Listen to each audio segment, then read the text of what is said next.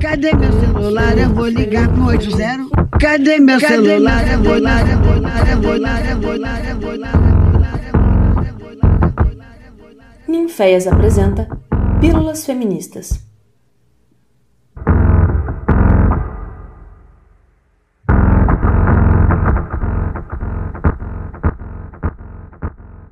Olá, pessoas lindas! Para quem não me conhece, eu sou Nina Caetano e este é o podcast Pílulas Feministas, produzido pelo Ninféias, Núcleo de Investigações Feministas de Ouro Preto, em Minas Gerais. Para quem nos conhece, estava com saudade? Uhul! Estamos de volta! Como vocês se lembram, em 2020, devido ao contexto de isolamento social gerado pela pandemia de Covid-19, demos início a essa série de podcasts para tratar de alguns temas muito importantes para a agenda feminista. E foi um sucesso. Começamos em abril. Olha aí, em breve faremos aniversário, com uma programação semanal sempre às quartas-feiras. A partir de setembro, começamos a produzir nossos podcasts quinzenalmente, por conta da intensa agenda de trabalho das pesquisadoras do Ninféias.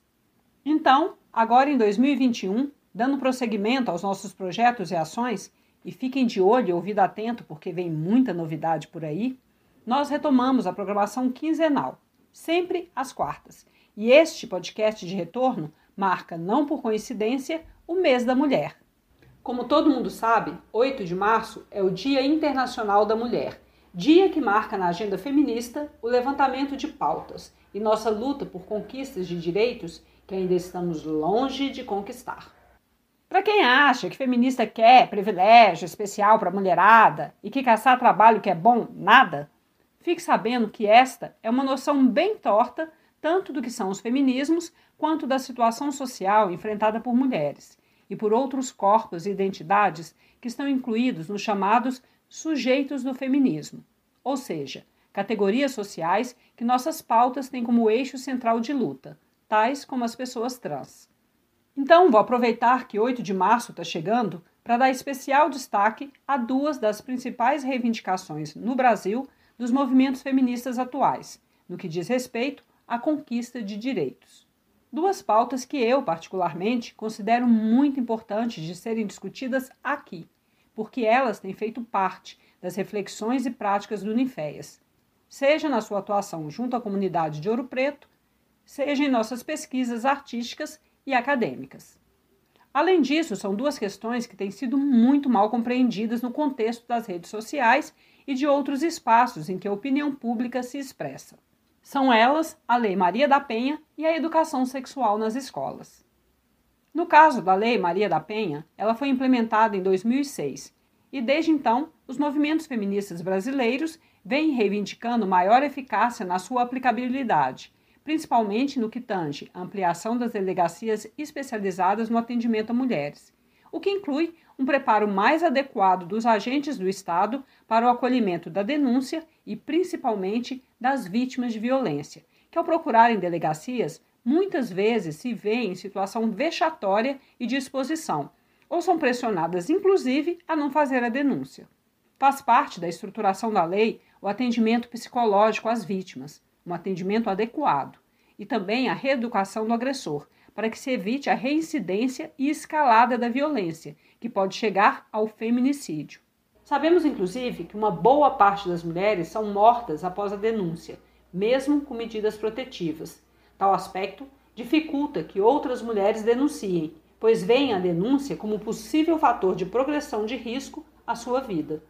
No podcast 2, Violência Doméstica, lançado em abril de 2020, eu trato do assunto com mais profundidade, explicando os ciclos de violência e também os tipos de violência doméstica e familiar contra a mulher que estão previstos na Lei Maria da Penha. Também volto na questão, pensando no nosso contexto atual de pandemia e isolamento, no podcast 10, em que bato um papo com Ana Paula Balbino, delegada da Polícia Civil de Minas Gerais, que atua desde 2015 na Delegacia Especializada em Atendimento a Mulheres Vítimas de Violência. Em relação à inclusão das discussões sobre gênero e sexualidade nos currículos escolares, da educação básica ao ensino superior, penso que é importantíssimo esclarecer alguns mal entendidos em relação à reivindicação feminista. Não, Não desejamos distribuir mamadeiras de piroca nas escolas. Nem desejamos transformar todo mundo em gays e lésbicas.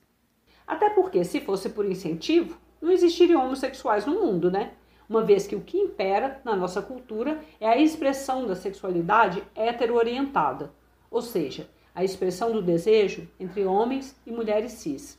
Sendo que, no caso das outras orientações, homossexuais, bissexuais e outras tantas possibilidades de experimentação da sexualidade, elas em geral sofrem apagamento ou ridicularização e são vistas como anormais, antinaturais ou pervertidas.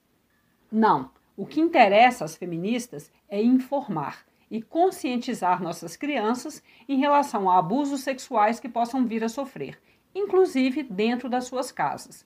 Não sei se vocês sabem, mas a maior parte das agressões sexuais ocorrem com crianças menores de 13 anos, sendo a maioria esmagadora realizada por pessoas, em geral, homens, próximas às crianças, principalmente familiares, mas também vizinhos e amigos da família.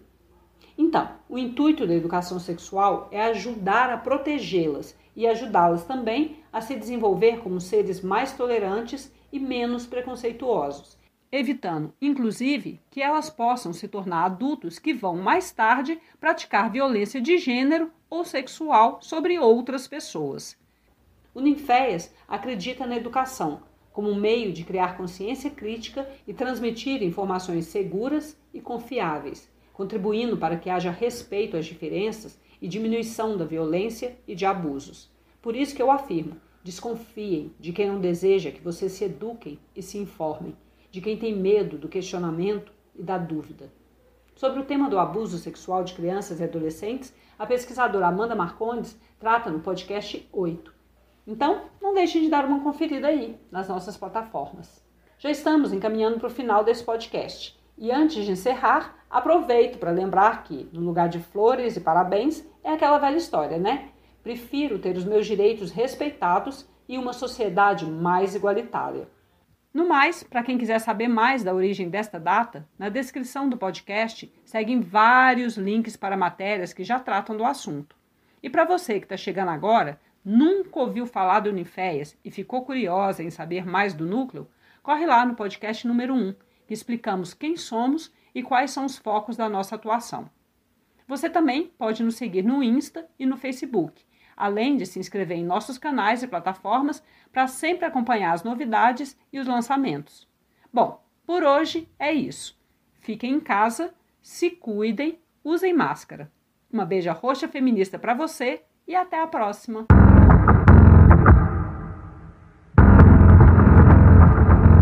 Essa foi mais uma produção do Ninféias, Núcleo de Investigações Feministas, com o apoio da Pró-Reitoria de Extensão da Universidade Federal de Uruguai.